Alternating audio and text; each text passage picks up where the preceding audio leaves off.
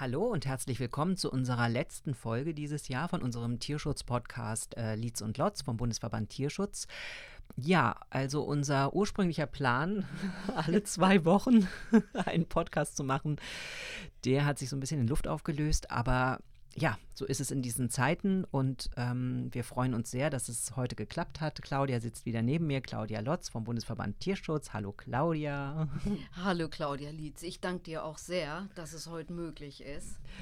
Ja, und unser heutiges Thema, wie könnte es anders sein, ist ähm, Weihnachten und Tierschutz. Und wir starten dieses Thema mit dem Ponykarussell auf den Weihnachtsmärkten. Ähm, ja, diese Ponykarussells, das heißt, wo diese äh, Ponys dann in ganz engen Kreisen geführt werden mit kleinen Kindern drauf, mh, mm, die gibt es also immer noch, die sind nicht verboten, ja? Das ist nicht verboten, aber wir haben also alle Tierschutzorganisationen seit Jahren dafür gekämpft. Frankreich hat es tatsächlich jetzt verboten. Die haben ihr Tierschutzgesetz verschärft und die haben diese Ponykarussells auf Veranstaltungen verboten und das hat verschiedene Gründe. Also erstens ist es ja mal so, dass diese dass diese Betreiber von diesen Karussells weite Strecken zurücklegen müssen, wenn sie von Markt zu Markt fahren. Die Tiere werden transportiert, aber der Hauptpunkt ist eben, also über weitere Strecken, vielleicht dann ohne Pausen, vielleicht auch ohne Auslauf, wenn sie dann ankommen. Aber der Hauptpunkt sind diese K Karussells, die einen kleinen Durchmesser haben. Mhm. Die Tiere laufen auf einer Hand, ja. also das heißt auf einer Seite. Es gibt keinen Richtungswechsel. Und äh, da sagt auch die Tierärztliche Gesellschaft, für, äh, für, für Tierschutz, dass das eben sehr belastend ist für diese eine Hand. Das ist ein Punkt. Dann sind die Ponys sehr eng aneinander gebunden. Die sind also ausgebunden. Der Kopf äh, ist, ist, ist so gebogen, dass die sich ja fast auf die Brust beißen. Das heißt, die sind nach links und rechts mit den Zügeln fest verschnallt und am vorderlaufenden Pferd verschnallt. Und diese Enge macht die natürlich extrem stressanfällig. Man sieht, wie gestresst die sind durch den schlagenden Schweif, den hochgeworfenen Kopf, die aufgerissenen Nüstern, die rollenden Augen. Also man sieht es tatsächlich sofort und jetzt mal unabhängig davon, dass permanent Kinder auf deren Rücken gehoben werden, runtergezogen, die Kinder am Zügel ziehen oder schreien oder sich festhalten. Das sind erstmal diese ganzen unguten Voraussetzungen. Dann gibt es keine Pausen natürlich, wenn man die alle zwei, drei Stunden auswechseln und auf, eine, auf einen großen Platz lassen könnte, wäre das mit Sicherheit gut, um den Stress abzubauen. Das geht aber auf diesen Veranstaltungen kaum. Das heißt, die laufen da über acht oder zehn oder zwölf Stunden. Und dann kommt natürlich die Veranstaltung als solche dazu. Lautstärke, Licht, die Besucher. Also es ist ein, ein irrer Stresspegel, ja. das muss man einfach sagen. Und es gibt einige Städte in Deutschland, die diese Karussells verboten haben. Andere wie äh, Stuttgart, glaube ich, arbeiten an dem Verbot. München hat es verboten. Äh, in Berlin habe ich lange gegoogelt. Ich habe keine Ankündigung gefunden, dass Ponykarussells auf verschiedenen Weihnachtsmärkten sind, weiß es aber aus eigener Kontrolle von den letzten Jahren, dass ich sehr wohl Karussells gesehen hatte. Mhm. Und ähm, vom Spandauer Weihnachtsmarkt weiß ich nur, dass lebende Tiere dort in der Krippe stehen. Was auch belastend ist, weil diese Tiere in der Krippe natürlich auch dem ganzen Tamtam -Tam ausgesetzt sind. Und zum Abschluss gesagt, eben auch betrunkenen Leuten, die, wenn sie genug Glühwein getrunken haben, Bock haben, die Tiere da zu ärgern. Ist ja auch immer wieder vorgekommen, mhm. leider. Also wir sind für ein Verbot. Ja, ja klar. Ja, verständlicherweise. Ne? Ich meine, äh, klar, die Ponys äh, können ja nie, haben ja, oder auf jeden Fall nicht sichtbar die Möglichkeit, mal ähm, sich ein bisschen auszutoben. Ne? Äh, wenn die da die ganze Zeit im Kreis laufen und wie du sagst, von A nach B gekarrt werden. Ähm, gut, vielleicht werden sie mal am Zügel eine gerade Strecke ähm, ge geführt, aber das ist natürlich, ähm, ja, und selbst wenn sie den, die Richtung wechseln, ist es doch immer ein extrem kleiner Kreis, ne, in dem die geführt werden. Also ist ja wirklich extremst klein. Extremst. Und, ja, also gut, dann Appell quasi, äh, liebe Hörerinnen und Hörer, bitte nicht die Kinder auf dieses Ponykarussell setzen. Vielleicht ist es nicht vielleicht, ist es dann sinnvoller, den Kindern zu erklären, dass es einfach den Ponys nicht gut geht damit. und das sieht man denen tatsächlich auch an, da hast du recht. Also das denke ich auch immer, oh Gott, wenn ich das, wenn ich das mal sehe. Ja. Ich hätte noch einen Appell wenn man eben doch so ein Ponykarussell sieht und sieht, dass es den Ponys nicht gut geht, man sieht es ja an verschiedenen Dingen auch, wenn die sehr verstört sind oder wenn es Scheuerwunden gibt oder Bisswunden oder irgendwas Auffälliges, dann notieren Sie sich bitte den Betreiber oder machen Sie, wenn möglich, ein Foto. Sie können sehr, sehr gerne uns kontaktieren, dass wir das dann in die Hand nehmen und für Sie eine Anzeige einleiten. Also der Bundesverband möchte erreichen, dass es in verschiedenen oder in allen Bundesländern Verbote dieser Ponykarussells gibt und es tut sich ja was. Es sind viele Dinge im Tierschutzbereich in Bewegung, so auch das. Man ist einfach sensibler für das Leid. Früher gab es diese Ponykarussells überall. Mhm. Da hat sich niemand Gedanken gemacht. Aber jetzt weiß man eben, dass die Tiere leiden und das will man nicht. Aber da ist Ihre oder eure Mithilfe super, super wichtig, weil, weil weil wir alle nur Tieren helfen können.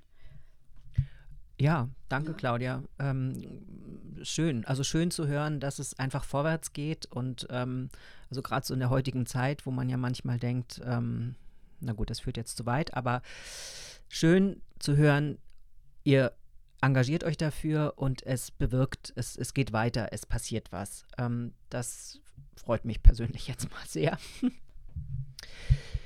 Ja, und ähm, natürlich das leidige Thema zu Weihnachten ist auch die Billiggans, die auf dem Tisch steht. Bei allen Preisen, die jetzt explodieren, Claudia, sagtest du noch mal zu mir, ähm, bitte lass uns das noch mal ansprechen. Ja, also hier noch mal der Appell vom BVT, Bundesverband Tierschutz. Ja, es ist so. Die Leute kaufen diese Billiggänse. Selbst wenn wir eben, wir haben lange diskutiert und immer wieder gesagt, hey, es weiß doch eigentlich jemand. Äh, es weiß jeder, wollte ich sagen, Entschuldigung. Aber es ist eben trotzdem so, dass dieses billige Gänsefleisch und Geflügelfleisch gekauft wird. Also es werden bis zu 20.000 Tonnen Gänsefleisch aus osteuropäischen Ländern von der EU, von Deutschland importiert. Und 4.000 bis 5.000 Tonnen produzieren wir nur selbst. Will also sagen, der Großteil des Gänsefleisches im, im Handel kommt sowieso aus schlechten Haltungen. Denn man darf eins nicht vergessen, alles, was billig ist an Fleisch und Fleischprodukten, kommt aus schlechter Haltung, weil es nur deswegen billig sein kann, weil die Tiere nicht gut gehalten wurden.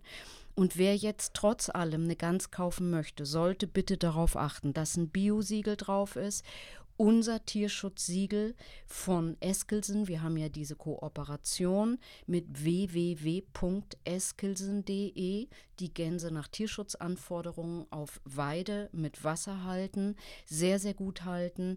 Wie gesagt, da kommt unser Logo dann drauf. Und da hat man die Gewissheit, dass die Tiere wirklich gut gehalten werden. Natürlich ist da der Kilopreis weitaus teurer. Das muss aber auch so sein. Genau, und dann lieber nicht so oft Fleisch essen und dafür, das ist ja sowieso sinnvoll, klimaschutztechnisch, ähm, und dafür dann Biofleisch. Gut, das, ähm, ja. Dann natürlich ein weiteres Thema, was eigentlich auch selbstverständlich ist, was wir auch wissen, keine Tiergeschenke zu Weihnachten. Hast du da noch irgendwelche Zahlen oder irgendwelche, ja, Bitten, Appelle? Eigentlich kann ich immer nur appellieren. Also das stelle ich jetzt auch fest und das macht mich schon fast sehr, sehr, sehr verstört. Also äh, ja, wir kennen ja alle diese Werbung. Also ich erinnere mich noch, kleiner Eisbärwelpe, also Golden Retriever mit dem Weihnachtsmützchen auf dem Arm und die Frau kommt in die Weihnachtsstube in Anführungsstrichen und alle freuen sich. Die Realität ist natürlich komplett anders. Wer Weihnachten Tiere in seine Familie bringt, der hat es sich häufig nicht genügend überlegt. Diese Tiere landen in der Regel in wenigen Wochen oder Monaten in den Tierheimen. Und deswegen appellieren alle Tierschutzorganisationen in den Wochen vor Weihnachten daran, keine lebenden Tiere zu verschenken. Es tun sogar die Ministerien, habe ich heute auf der Seite gesehen, dass auch sie an die Verbraucher Sternchen innen ähm, appellieren, keine lebenden Tiere zu verschenken. Der Punkt ist eben einfach, man ist Weihnachten zu Hause, man ist in einer besinnlichen Stimmung, man denkt, dass man alles hinbekommt. Ja, wir gehen mit dem Welpchen raus, wir erziehen den gut, ähm, kriegen wir alles hin. Man kriegt es aber eben nicht hin. Die Weihnachtstage sind vorbei, Silvester auch. Man geht wieder ins Büro oder wie auch immer. Der Alltag hat einen wieder und plötzlich stellt man fest, dass man dem Tier nicht gerecht werden kann. Das sind alles Plattitüden. Wir haben das alles seit 20, 30 Jahren wiederholt, müssen es aber immer wiederholen, weil leider es immer wieder geschieht. Das ist halt das Problem. Mhm. Ich weiß nicht, ob die Leute nicht lernfähig sind oder ob sie so wahnsinnig fasziniert dann doch sind, es für sich auszuprobieren. Ich frage mich zum Beispiel auch immer wieder, wer kauft die Gänse, die mhm. da für sieben Euro in der Tiefkühltruhe liegen und aus Polen oder Tschechien oder Bulgarien oder Ungarn oder sonst woher kommen? Wer kauft sie? Ja. Keine Ahnung. Ich weiß es nicht. Wahrscheinlich Sachen, die, die man schon immer gemacht hat. Vielleicht ist es auch eine Generationsfrage. Ähm, aber ich möchte hier nicht jetzt um Gottes Willen irgendwie was unterstellen. Ähm, aber ja, wie auch immer. Das war unsere Weihnachtsausgabe.